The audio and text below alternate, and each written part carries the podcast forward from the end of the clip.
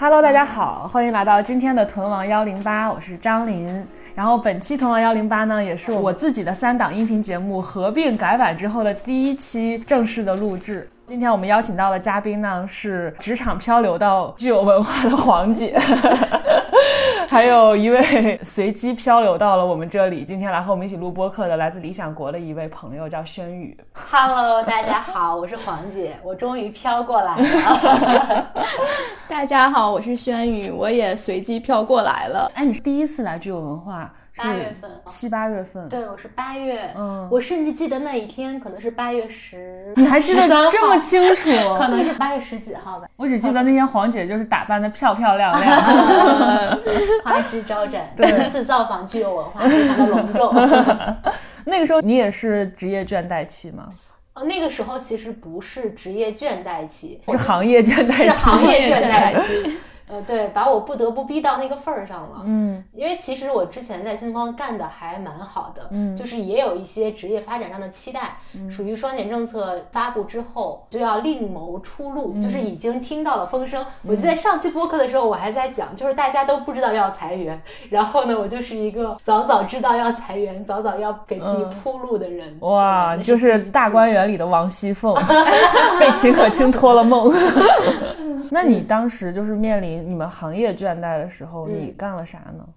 你当时害怕失业吗？我害怕呀！哎呦，这个事儿来的太突然了。呃，我还记得知道那消息下午的那个情形。嗯，是我的 leader 呢带我出去吃了个饭。他之前带我出去吃饭呢，都会去那种特别高端的地方吃。但那一他特意选择了一个，他说：“哎，我带你去一个你从来没有去过的地方，是海淀那边的一个外卖城。”一堆做外卖的在那里，就是一个一个的小门脸儿，但是进去之后就并没有几张桌子椅子，没有人去那儿吃饭，然后看起来非常的像是丹东吧，有一个网红街，非常多的招牌，就是那种小店密集型的一个一个什么什么档口，什么什么档口，对对对，我好像在外卖软件对外卖软件上经常有这种，对，去了那个地方。我就觉得不妙，就感觉今天有什么大事要宣布。哦，我还记得一开始去的那个店，好像是在四层还是五层。嗯，其实有电梯可以上。但是我的 leader 说，我们今天来走楼梯吧。天呐，你 leader 真是，他真的铺路铺很长啊，他铺路铺很长。哎，你是被请到这种就是比较朴素的地方吃饭，你会觉得不妙是吗？我是被如果别人请大餐，我会觉得不妙。就是其实我被请吃大餐和小餐都有点觉得不妙啊。嗯。然后呢，那个吃饭的地方呢在四层，我的领导就跟我说，今天我们不要坐电梯，我们走楼梯上去。然后我们就从一层走到四层。你知道那地方有多脏乱差？就那个楼道里有狗屎一大滩，嗯，就在那个一层往二层那个楼梯上。嗯，我估计我们琳娜也不知道那里有。然后经过的时候，她说小心脚下。然后就到了四楼，带你来踩狗屎运。对，然后就到了四楼，到了四楼发现他们家并不开，然后就下来去了对过的一个吃饭的地方，可能是烤肉吧。就是那个店哦，非常非常的大。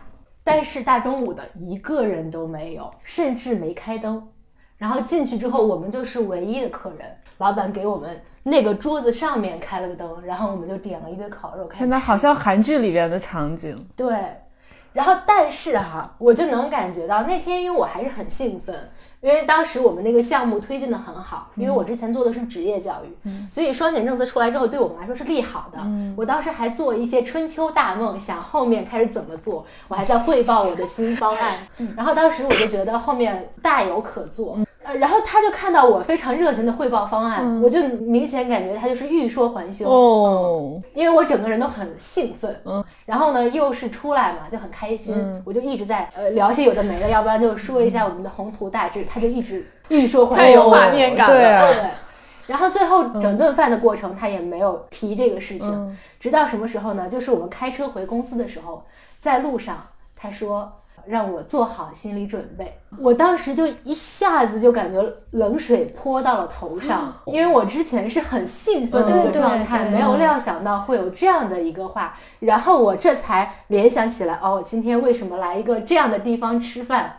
为什么兜这么一大圈子？为什么欲说还休？原来是最终在这里等着我。哦，就像是你要跟你的未婚夫求婚，然后他跟你说你做好心理准备，我可能是个弯的。他也用心良苦。嗯对，因为我样的地方因为就是我觉得我跟我的那领导之间达成了在职场的某一种非常好的信任感。嗯嗯嗯，这很难得。对，然后他又说让我做好心理准备嘛。嗯然后说，但是你也不用太担心，说我还会再给我们这个项目去做更多的争取，就是七成可能我们是要凉凉的，嗯然后三成还有一些希望。然后他说下午五点呢，我会去开一个会，嗯，这个会上就会有结果，到时候我再告诉你。嗯，我都记得我那个牙齿是在打颤的。天天哪哪，！又有这种生理上的反应了。对，因为我为这个项目倾注了非常非常多，嗯我是换了部门来到这个项目，而且这个项目可以说不是从零到一，也是从零点五到一、从我这里才开始慢慢的起来。我不知道职场修炼五年和十年的阶段对于工作的态度是什么样子的，但是至少在我这个刚开始慢慢的感觉自己有点上路的阶段，我对这个事情非常的投入，嗯嗯，觉得他像我自己的孩子一样，所以我当时就对这个项目倾注了非常多的心力，然后对他寄予了我自己职场发展上的期待，甚至我自己对于人生意义的期待等等，就是有很多，我是非常的努力的在这件做这件事情，哎，那你当时想到的对策是什么呢？没有，就是懵，就是懵了。这个事儿，我当时愿意换部门，跟着我这个领导去这个新部门，就是我也觉得在新方待着没意思。嗯你这种没意思的感觉主要是来自什么？这个我还挺好奇的。啊嗯嗯，这么说吧，假如说我们在一个创业公司，或者说我我跟一个我的很熟识的人去做一个创业项目，这件事情呢，不管这个工作内容如何的无聊，但至少你会觉得这个事情你有一点 ownership。嗯。对对。但是，假如说你在一个大公司，非常大的公司，嗯，然后它已经这个分工的非常的细，对对。你只负责里面的对对。一小环，然后这个一小环其实它本质上和纺织女工是没有区别的，日复一日的去重复一样的就是你的 PPT 就是你的缝纫机。对对，因为刚刚听到他说这个，我就嗯觉得啊，你也是从大厂共鸣。对我之前其实都是在不同的互联网公司，互联网公司，对，哦然后就是他说没意思这一点，真是简直了。你待过几家互联网公司我前？面待过三家互联网公司，其实第一家还好，第一家那个时候就是我说的那个岗位需要做的事情很多，可能嗯细小的事情多，但是呃你自由的空间也比较大，然后你可以去自己调配很多资源。是做什么？啊，我第一份工作是在当当做品类运营，就是哦那个时候我做的就是社科书嘛。做那个份工作的时候，其实你会有很多，而且那会儿是职场新人，嗯，本身有热情和新鲜感，嗯，然后其次呢，你可以通过自己的很多运营的手段去运营一本书，然后看看它的这个有成就感。对市场反应，或者是后期你会做一些直播，不管是这个直播是不是非常的熬人，嗯，有的时候也非常焦虑，但是它是有很多活动的空间的，嗯、那我刚刚过去的这份工作呢，非常的螺丝钉，嗯，它太成熟了，集团太大了，嗯，你一个萝卜一个坑。他也不需要你去搬别人那块砖，你就搬好你自己的这一块砖。嗯，你也是做市场品牌啊，我对我做整合营销的，嗯、每天就去分那些资源。嗯，那集团往下下发很多资源，总有人要把它分配下去嘛。嗯，那我可能作为我们这个事业群的一个对接人，往下去给大家分资源。那你说分资源这件事情，跟你有什么关系往好好听的说，我在提升和优化，那自然是有的。如果你在里面有思考，然后有一些调整的话，呃，肯定会把工作有所提升。但是它毕竟是在一个非常有限的空间里去做优化，那底层的逻辑你不能改，然后通用的公式你无法改，那你可以活动的可能就是可能刷脸刷来的也好，资源置换的也好，那么一点点的资源去给大家做一些赋能和调配。嗯，所以就是刚才说那个没意思，就是一日复一日的这种很机械的工作，但是这种工作现在不能被技术完全替代，就是我很困惑。啊，而且是的，还有一个点是这样的，就是比方有的人觉得可能这种没意思是基础员工才会面临的没意思，比方说你毕业进去，然后你可能当个一两年专员，这个过程就是这么的难熬。然后假如说你后面开始有了一些职场上的跃升，你就会摆脱这种状态吗？其实也不见得。对，尤其是你在一个特别不扁平、特别大的公司，你会发现。即便是做到了总监级，他上面不还有管他的人吗？对。所以你发现他的状态只不过就是。从小没意思到大没意思。对他也是在上传下达，每天有人跟他汇报，然后他再把这个东西跟上面汇报，上面首肯之后，他再把信息传递到下面来。可能一些非常琐碎的事情他不做，但是他的空间也不见得有多大。他其实也是不断的去整合大家的 PPT，凑成他的 PPT，然后往上汇报 PPT，人的一生就是在 PPT 里边度过的。对，然后就是你从十页 PPT 到五十页 PPT，然后再到一百页 PPT，PPT 构成了你的每一天所。以这么说就感觉可能有点矫情，但是我时常会觉得，就是目前的职场生活。缺乏想象力，很多人说体制内的工作一眼望到头，其实你看现在在各个厂大厂里的也对，是也是一样的。你一抬头看见上面压在你头上的一层一层的，一层一层的张一鸣。对，一层一层的张一鸣，你会发现哦，那我奋斗十年之后，也就是只不过像我总监一样，每天来上班和上传下达，这种感觉是非常的让人绝望的。当然，如果你不在意这个就还好。但我觉得很少有人的目的就是总监。对呀呃但当然这也不能妄自揣度别人了。嗯的，但是我觉得我的感受就又正好相反，因为我就是因为在做看似不靠谱的事情，我周围的那些就在我的定义里边成功的人士，就他们的生活是我向往的。就不是说我我在大厂里边当螺丝钉的时候看总监的那种状态，而是真的就是非常的自由和有空间感、有想象力的那种中老年的状态。但是呢，在我之前，我大学的贫瘠的想象里边，我对创业者这三个字是本能性、生理性的排斥的。我会觉得创业者就是傻，就是 就是在贩卖梦想，然后就特别无聊，在干一些就是完全没劲的事情。我真的开始创业之后，我会发现，哦，原来这么的有意思。这种人生过下来之后，可以看到这么多的风景。对，是啦，而且我发现，你看，其实你在职场上做一个员工，对于一个人的能力要求其实是非常的单向的。比方说，我们在面试的时候跟 HR 说啊，我的沟通能力好，嗯，我的协调能力好，对，或者是怎么样，就翻来覆去就那几个，对吧？是我我是想说，其实职场上不太要求你有什么创新能力，对，你要太有创新能力，他就用的还没有是当老安全板吧。感。但是一个创业者，他对于能力的要求是非常的多的，因为你要把一个事情从无到有搭建起来，这个过程其实要求你非常多，不管是你去游说别人，取得别人的信任。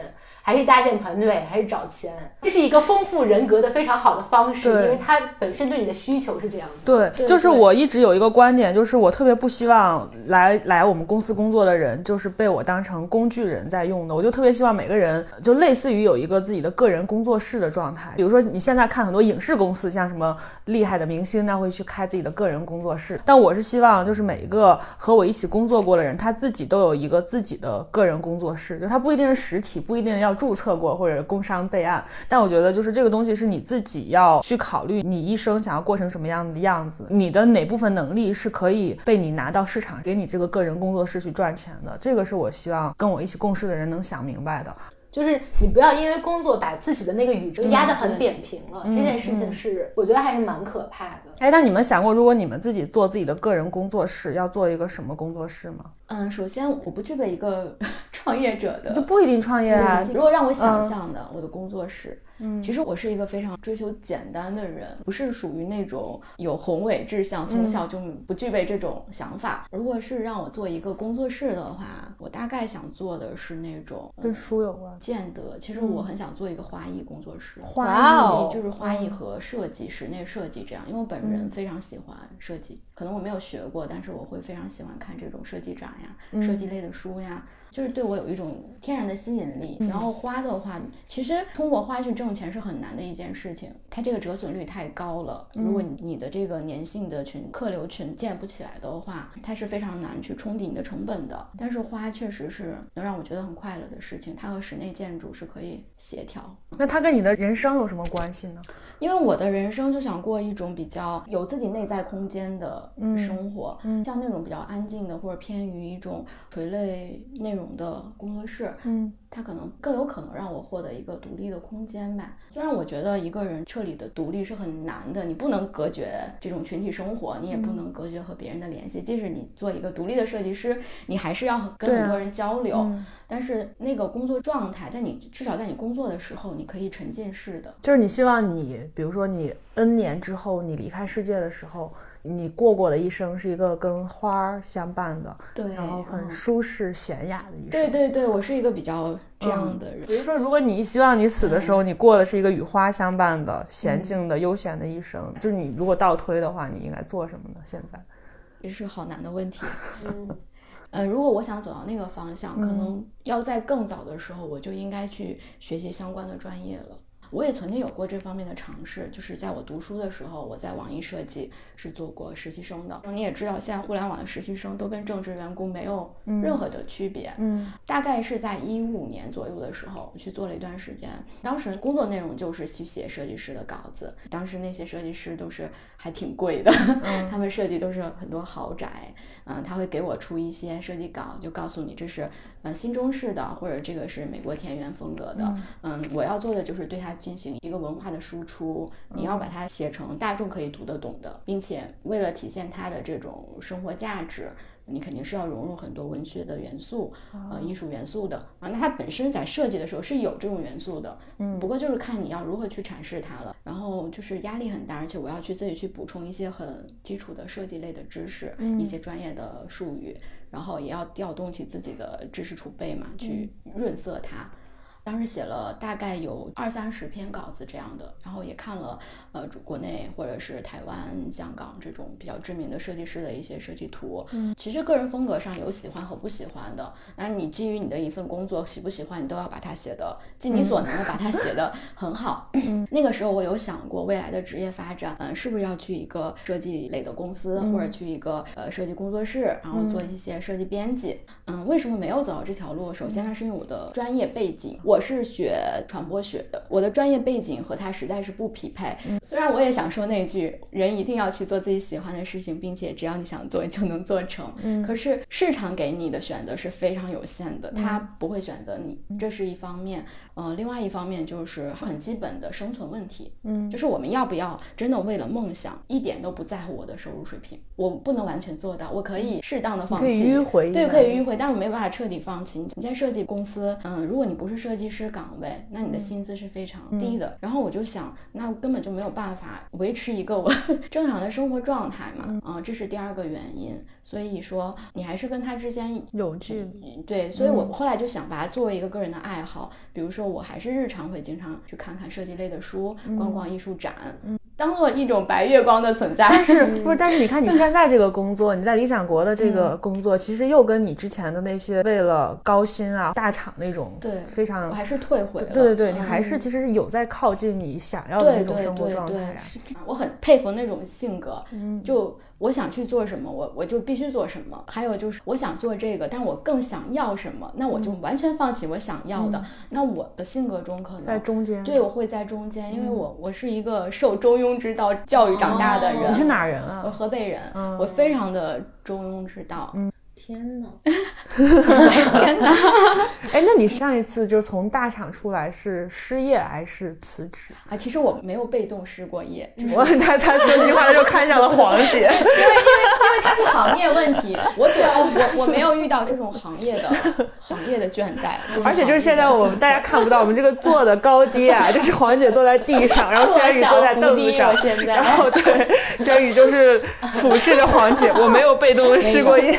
就是没有被动式过夜，但是，但是为什么会主动失业？那肯定也是不会比那个被动失业好过多少。你既然愿意放弃工作，那肯定是这个工作有你无法承受的负担了。你当时经历了啥呢？我当时主要是因为我的精神和身体都太疲惫。嗯，因为我那份工作工作量很大。嗯，你知道连续忙到。深夜两点，然后第二天又要九点钟坐在那里的感觉是非常痛苦的。嗯，本身心情不好，然后身体不适，又会加重你的精神上的焦虑。我其实可以给大家分享一下，我当时真的精神是有一点问题的。嗯，那我从小是一个非常乐观的人，然后也比较快乐。但是有一次，我就走在那个地下车库的时候，有一瞬间。我感受到了那个电视剧里面拍那些自杀人的心情，但我不会那样去做，我还没有到那个程度。但走到那个车开过来的时候，有一瞬间我真的就好像一下 get 到那些就是主动被车撞死的人到底是为什么了，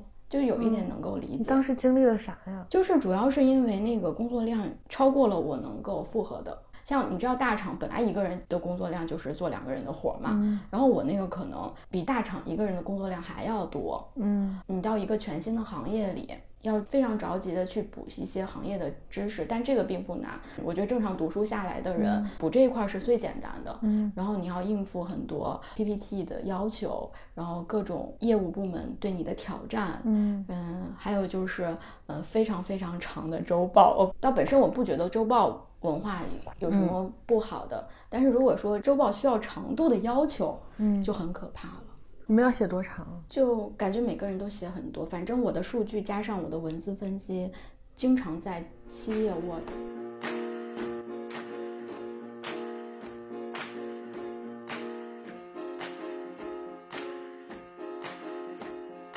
是这样的，刚才那个轩宇在说的时候，我就在想，你说一个人命命中注定要做的事情是什么？到死的时候觉得不后悔的事情是什么？上次我上小年夜饭的时候聊到了判词，嗯，然后我刚才在想，其实一个人嗯他会做什么事情，其实都是以自己作为方法的。那我在想，我想做的是什么呢？第一个的话，就是首先满足我自己的一个非常基本的需求，就是有舞台能表达，这是一个很重要的。然后第二个的话，我相信每一个人在没有外界加入他影响之前，他是一个主体性很强的状态。比方小朋友就是非常的任性，嗯，但是在这个过程中，你慢慢的学会懂事，经受了一些挫折去调整自己，这个东西可能对于每个人的记忆来说都非常深刻，就是这个所谓的创伤记忆。那我会觉得。我在这个过程中，我认为很重要的一个命题是什么呢？就是我对这个东西真的很在意，就是我从小接受的这个教育到底是不是一个合理的教育？嗯，到底有没有让我成长为一个健康的人？因为我现在，当然也知道，我对一切心理学的东西都会非常的关注。嗯，我会去拿这个框架去审视我自己，看我这个健康，那个不健康。对我会有这样的一个习惯。那我就在想，这个过程中到底是什么让我形成了今天的我？嗯，是什么样的教育呃让我成了一部分，让我这边不成了？嗯，我就对这个东西非常关注。所以呢，我是觉得我底层里有一种非常强烈的渴望，是如果我们能够给那些没有机会、没有条件去受非常好的、非常完善完善的人格教育的人去提供很好的教育，那我觉得这件事情是一件。功德无量的事情。那你觉得我们生活里有那种接受了非常好的人格教育的人吗？当然没有，因为怎么说呢？你只要活在这个世界里，它总是有一些外界的因素来加诸于你。但是我们走到今天，是在不断的反思这里面哪里是好的，哪里是不好的。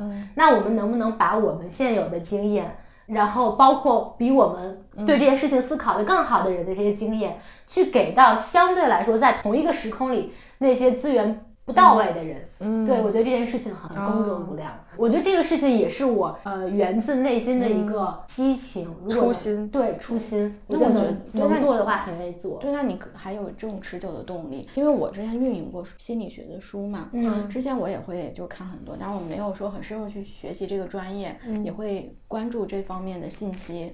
然后我那个时候自己会陷入这种困惑，哪些心理学的说法是更科学的？因为自己不具备这种非常好的判断力，我也去问了那些心理学专业的同学，他们可能会给我一个建议。那那种什么基础的社会心理学，或者心理学与生活，就是几代这种心理学的学生都会去读的书，然后我也会去读，然后我就发现它里面它会涉及到很多医学呀、生理学呀。然后语言学啊，各个方面的基础学科的内容，嗯，我当时也有过这种想法。我觉得心理学如果能够真正的帮助大众，那真的是功德无量。对呀，因为我们的确就是一个健康人，也有心理问题。嗯，作为一个很健康的人，也会有很低谷的时候。比如说我那个阶段，嗯，就我看到那个车，体会到大家自杀心情的时候，我真的觉得自己被自己吓到了。然后你发现这种精神的疾病，其实可以跟肉体的感冒是一样的，一阵来了，一阵好了。嗯它不是说我得了这个病，我没事儿就过去了。也不是说我得了这一次好了，我以后不会得了，它其实还是会有个反复的过程的。嗯，所以我觉得你这个对功德棒，功德无量。嗯，反正我是能够体会到我自己有一种非常强的助人情绪。嗯，利他的那种哦愿望。就比方说，我 看到比我小一点的十几岁的小姑娘，嗯，不管是在感情上有什么问题，还是在学业上有什么问题，如果我能够看到就是他自己的认知上的盲区，嗯，我就会非常好为人师的想跟他讲一讲。当然，这个行为可能也你应该坐等子非鱼二。对这个事儿，我觉得也不礼貌哈，就是，但是我会有这种助人情绪在。啊，很缓解，我觉得他这嗯，真的，很棒。嗯，我也曾经想过，但是我就不像他这种激情饱满的，对你刚才说了，你受的是中庸的教育嘛？我 就是哎，真的就是我整个人在各个方面好像都能体现。中庸。你是河北哪里的？邯郸，啊，哦，这个大家应该是知道的，邯郸但是学步毕竟成语在 在那里放着。嗯，哎，真的是，我还记得我刚离职的时候。我非常的感伤的写了一个微博，我就说我对职场的破事儿意兴阑珊，有一个像我领导那样的人存在，才撑着我自己混迹。嗯，惠姑不知春秋，我大概就是惠姑，没有任何大智慧，只捏着一点小聪明，在夏天嗷嗷大叫，稀里糊涂的燃尽整个生命。哇哇云雀叫了一整整天。我就说，哎，我知道吗？刚刚他读之前我就想到了，就是在我脑子中一闪而过。我突然想念我自己的哦，来吧！天呐，大家开始纷纷秀 然后秀肌然后我就。发现，你从我的微博里也能看出我的这种，对我就是那种要大喊到大叫，然后还有我跟你讲，就熬夜熬到只剩下最后一丝力气，然后嘎一下子睡着。对，也是这种吵吵闹闹一个夏天，到最后然后就死掉了。然后我我觉得我这篇就是特别能够印证我的性格。之前也跟你聊过这种心情，我就是说在做学生的时候，我一直是非常稀松的状态，然后不优秀，身边的人也不会要求我去优秀。一个平凡的女孩在成长中的最大幸运，大抵是不被期待，也能被全家人放在眼里，捧在手心。嗯，也正是这些滋养，在我人生的前二十几年都非常有安全感，也懂得及时放过自己。但是工作之后，自己越来越无法从工作中抽离，即使很累，也要坚持再去做一下手中的事情。但是努力又和晋升的愿望毫无关联，因为我几乎没有这个愿望。所以说，为什么一个无欲无求的人仍然无法放过自己？对这就成了我当时的困惑。对，那你思考过为什么？对，之前也跟你聊过嘛，你说可能是说社会也在重塑我，那可能现在跟家庭、跟学校的关联越来越淡，但是你跟社会的关联会越来越强。那整个社会都进入了一种非常呃内卷也好、拼搏也好这样的一种状态，因为你从小受到的教育是你不能拖别人的后腿呀，你要对得起时间呀，对得起自己呀，可能是基于这样的理念，你就会持续的去做，持续的去做。所以看到这本书上写，为什么努力工作仍会被裁员？为什么升职加薪与事业仅一步之遥？就是为什么说我们明明做了很多的人，对最后还是逃不过失业的对这个哦，说起这本书，这本书的名字真的很适合做我们今天的标题。对失业白领的职场漂流。快快快，轩宇介绍一下这个对哦，这本书呢，它其实是一个美国的调查记者芭芭拉·艾伦瑞克，他是基于自己的一个真实的经历来写的。他本身是一个调查记者，以前呢，就是他会关注于一些底层人民的生活，聚焦于蓝领的阶层。嗯，他也没有想过去写白领阶，因为白领至少在我的这个成长年代，它是一个非常体面的阶层，它是一个类似于中产的、体面的、光鲜的这样一个群体。大家不，大家都觉得白领那就是一般人的人生梦想了，嗯。啊，没有生活的困扰，然后没有物质的压力，嗯，只要我努力，我会越来越好的。但突然发现，在当代的社会嘛，其实不管在美国也好，中国也好，都是这样的。你发现白领开始失业，并且他们没有做错任何事情，他们在成长的阶段好好学习，拿到了很好的学历，进入了不错的公司，并且在公司中步步高升，然后到一定年龄的时候，人到中年被优化掉，被裁员了。那就是因为这种现状越来越多了，她就自己化身为一个四十加的自由职业女性的身份重新进入企业界。她一直在强调企业界嘛，因为她觉得呃媒体，呃或者是公务员和企业界是两个世界。嗯，然后发现原来真的这么难。他就是悄悄改了自己的简历，跟大家说，我之前就是一个做自由职业的，可能我会擅长写作，然后我就做一个公关相关的工作。这个时候他就遇到很多神奇的事情，也是我读这本书才知道的。原来在美国，在他那个 生活的环境下，会有一种职业叫做职业教练。职业教练就是帮助你再就业的教练。他去找了一个职业教练，对，因为这个非常流行。他去就化身为一个自由职业，重新找工作的时候，发现很多人都在寻求这种职业教练来帮助自己。他充满了质疑，但是他还是去聊了很多。然后那不同职业教练会给他不同的建议，嗯嗯，让他去做性格测试题，嗯，然后还让他用那个九型人格术来看自己是哪一种人格。那对于他来讲，他觉得这些都是伪科学。然后他就。讲嘛，就是说通过一些俱乐部，对他们有专门的 club，就对对那种 club，就是有什么救助会制。然后他在这个群体中也认识了很多人，这些人可能之前都有过光鲜的工作，然后也有过一些成就，并且做到了不错的职位。大家都是被裁员、被优化到这个地方。尤其是他提到一个女性嘛，他说他完全有一在任何一个大的公司做 leader，他觉得他头脑清晰，嗯，然后条理性很强，控场能力也也到位的那种。但是大家都是各种原因，嗯。没有工作，对他这句话就说嘛，为什么升职加薪与失业仅一步之遥？因为对于很多企业来说，你不是一个有血有肉的人，你是他成本的一部分。嗯，并不是说你做得好，我就一直会用你。嗯，当我发现你产出的价值和你的薪资在他心中不够匹配的时候，就如果有一个比你更便宜的人能干和你一样的事情，为什么老板不用？对，其实就是这样。有些时候你的高薪资可能就是你失业的风险。嗯，真的。就非常的跟我们现状其实也蛮像，说每年其实各大厂都会有优化名额嘛，嗯，那优化掉的真的是 KPI 不好的嘛，也不见得，有一部分就是他觉得你的价值低过你的薪资，会把你优化掉。我看一下，哦，这个作者还挺厉害的，对他很厉害，他就是那种调查记者。其实我觉得调查记者都是。有有两把刷子，对对，而且他的文笔写的很好，又通俗易懂，然后又又有时候有条。哎，这本书的序是闫飞老师写的，叫做《失业是因为我们不够努力吗？不是，是因为我们站的不够高吗？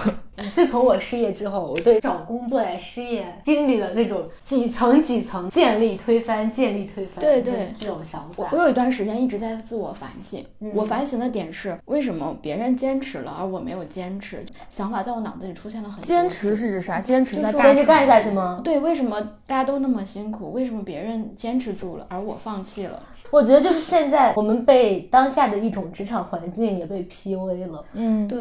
而且我觉得其实不是当下的职场环境，从小到大的教育就在 PUA 我们，就是你要遇到困难要坚持下去。但是你在坚持的到底是什么呢？真的跟你的人人生有关系吗？就不见得。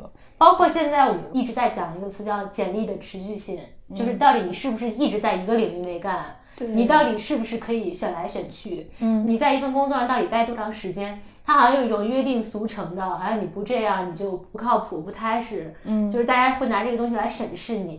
但是一个人他真的能够被这些东西就是一辈子捆绑？对，捆绑。我觉得这个是双向的，就是有的工作它出于工具性的考虑，它需要一个在这个行业里边待了十年甚至更久的一个有经一个经验者来做这份工作。那他当然可以从这个角度去审视你的简历，没有问题。但你也要清楚，HR 在审视你的简历的时候，他的依据是什么？你不能因为这个东西而对自己的过去的经历产生质疑。就没什么好质疑的，只是你这个经历不匹配他这个工作要求而已。对。但我觉得还有很多工种其实是需要你有各种各样的经历的。其实每每个岗位它其实需要的人力模型不太一样，甚至有些时候人力模型对人力模型确实确实一个大大场面说的还不太好。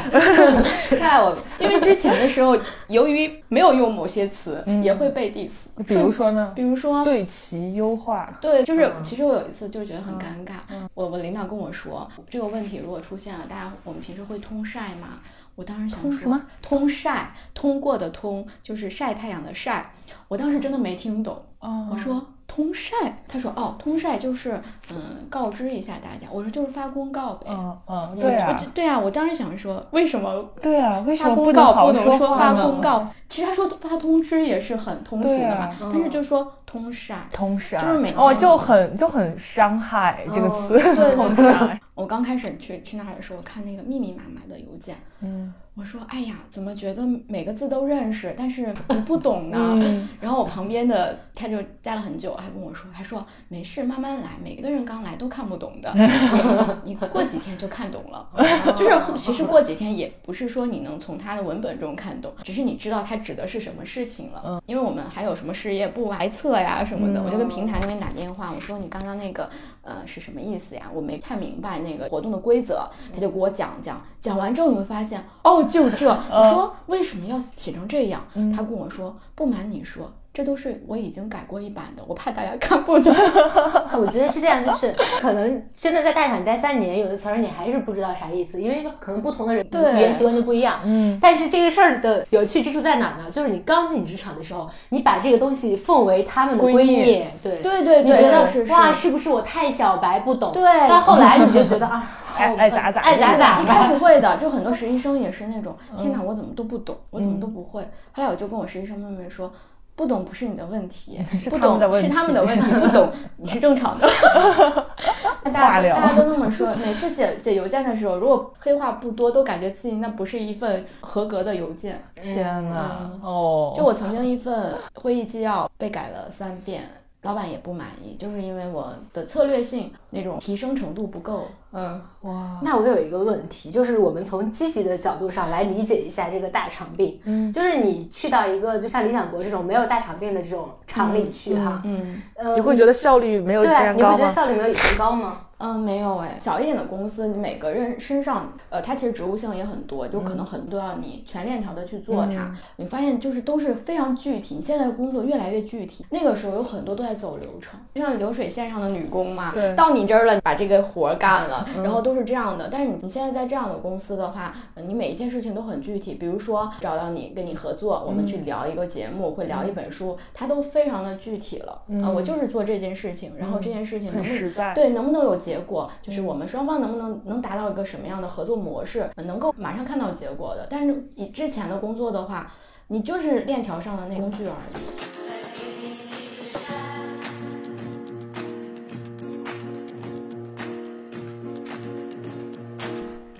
哎，我们要不要跟大家说一说这个书怎么买？就是我们决定从这一期开始，采取一种新的方式，就是我们每一期聊到的这些书呢，都会在我们的微信社群里边给大家一个专门的购买链接，大家可以直接加到我们屯王幺零八的群，然后在群里边买书，非常的方便。然后至于加群的方式呢，就是微信添加我们的小助手“你吃饭没”，全拼 N I C I F A N M E I，然后呢 发一个暗号，就叫大屁。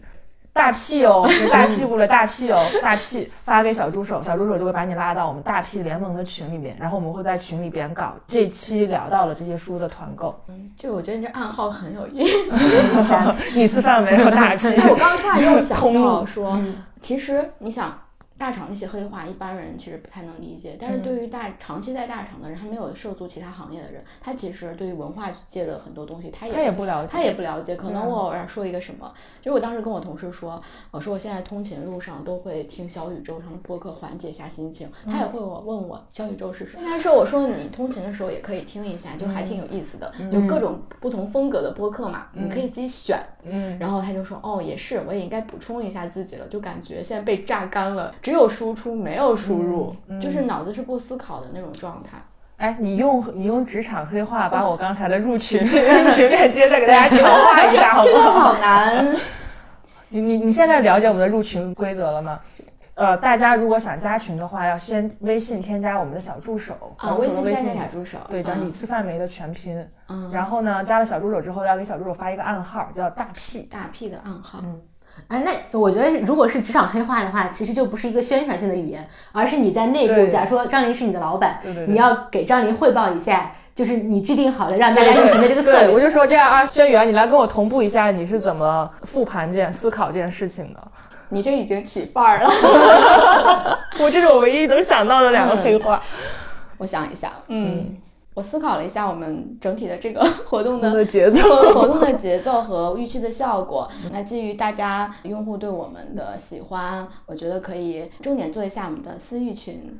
哦私域群的分发是吧私域群对对，要要营造我们的私域流量嘛，更好的服务于这些高质量的用户。那我们可以他们加我们的呃微信小助手“你吃饭没”的全拼，通过加小助手助手，然后附加上我们的暗语大 P。这样呢，就可以通过这个申请，然后进入我们小群。那在这个群里面，我们会非常负责任的为大家精选一些好的书单进行分享，大家就可以直接购买了，这样省去了去挑选，还有去逛其他 APP 的这个时间是非常直接的。嗯啊，这个链路还不错，太好了。我们是这样的，我们这个节目呢，每期结束的时候要唱一首歌啊啊。对，我们今天唱首什么歌比较应景？事业白领的职场漂流，我们唱国际歌。哦，可以，我来找一下歌词。你们有歌词吗？对，大家来从这本书中看一看，把你的职场中的点点滴滴，你经历的和他人经历的那么具体又有进行一下映照，就是写下来。嗯，然后我觉得其实最大的好处就不是说我们要制造焦虑嘛，就是你看完它，你可以非常具体的给对自己进行一个复盘，你可以知道说我这五年，或者是我未来的十年。呃，到底应该怎么去保持核心的这种能力？嗯，它不是说职业晋升了你就没有被优化的风险，也不是说你只是个普通的员工就一定会被优化，这个都不是绝对的。也不是说你被优化了，人生就失败就失败了。因为呃，也不是说你被优化就是你真的做的不好，这跟这些没有关系。我觉得带给我本人最大的一个价值就是如何去。尽量的规避风险，嗯，尽量的让自己更有安全感的去工作，嗯，这一点非常重要。哇，价值观圆回来了，上回来，轩宇，哎，这是真的，这是读读了这本书的一个非常深刻的感受。好的，那我们来唱国际歌吧。来吧，我觉得这个很适合朗读啊。嗯，满腔的热血已经沸腾，要为真理而斗争。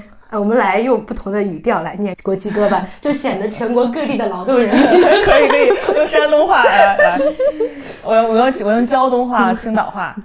起来，几汉，呃，这样这样，我我还要加一些青岛话的，就是演绎。天哪，他懂这么多话呀！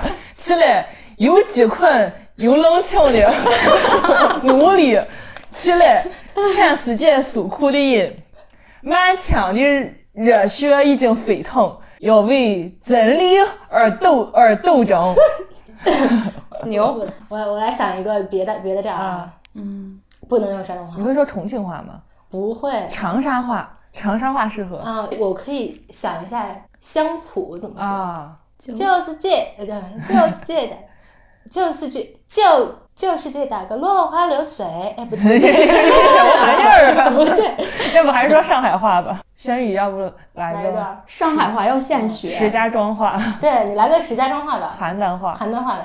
啊，我来陕西话，我我要酝酿一下。我来陕西话不是标准陕西话，是《武林外传》陕西话学的啊，《武林外传》太好听。九四街打个落落花流水，起来起来，不要说不要说我们一无所有，我们要做天下的主人。你说四川话，好呀，我想想啊，这是最后的斗争，团结起来到明天。明天，英特纳雄男儿就一定要实现。哦，还挺好的，这个还还挺熟悉的这个。起来，饥寒交迫的奴隶，起来，全世界受苦的人。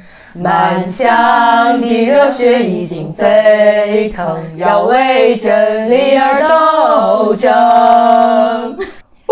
谢谢谢谢大家，谢谢大家。那今天同行幺零八到这里就结束了，欢迎下周继续收听。然后开始会每个周定期的在这个。号上发我们之前同行幺零八和小年约饭更新过的一些旧的播客，就为了让新来的朋友也能听到我们之前发过的内容，因为之前两个号不用了嘛，所以我们每周相当于会更三期节目，就除了一期新节目，还会还会更两期旧节目，哇，这是蓄水。谢谢大家。引流，你这叫引流啊，叫引流啊。好，然后另外还要最后引一下流，就是把大家引到我们的社群里边，添加小助手的微信，你吃饭没？发送暗号。我想起来了，我们之前的暗号是幺零八，但是无所谓了，你发大 P 或者幺零八，小助手都会把你拉到群里的。对。然后我们会在群里边把我们今天提到的这些书整理一个书单，然后大家可以一键购买。嗯嗯，那今天节目就是这样啦，谢谢轩宇，谢谢黄姐，拜拜，拜拜，拜拜。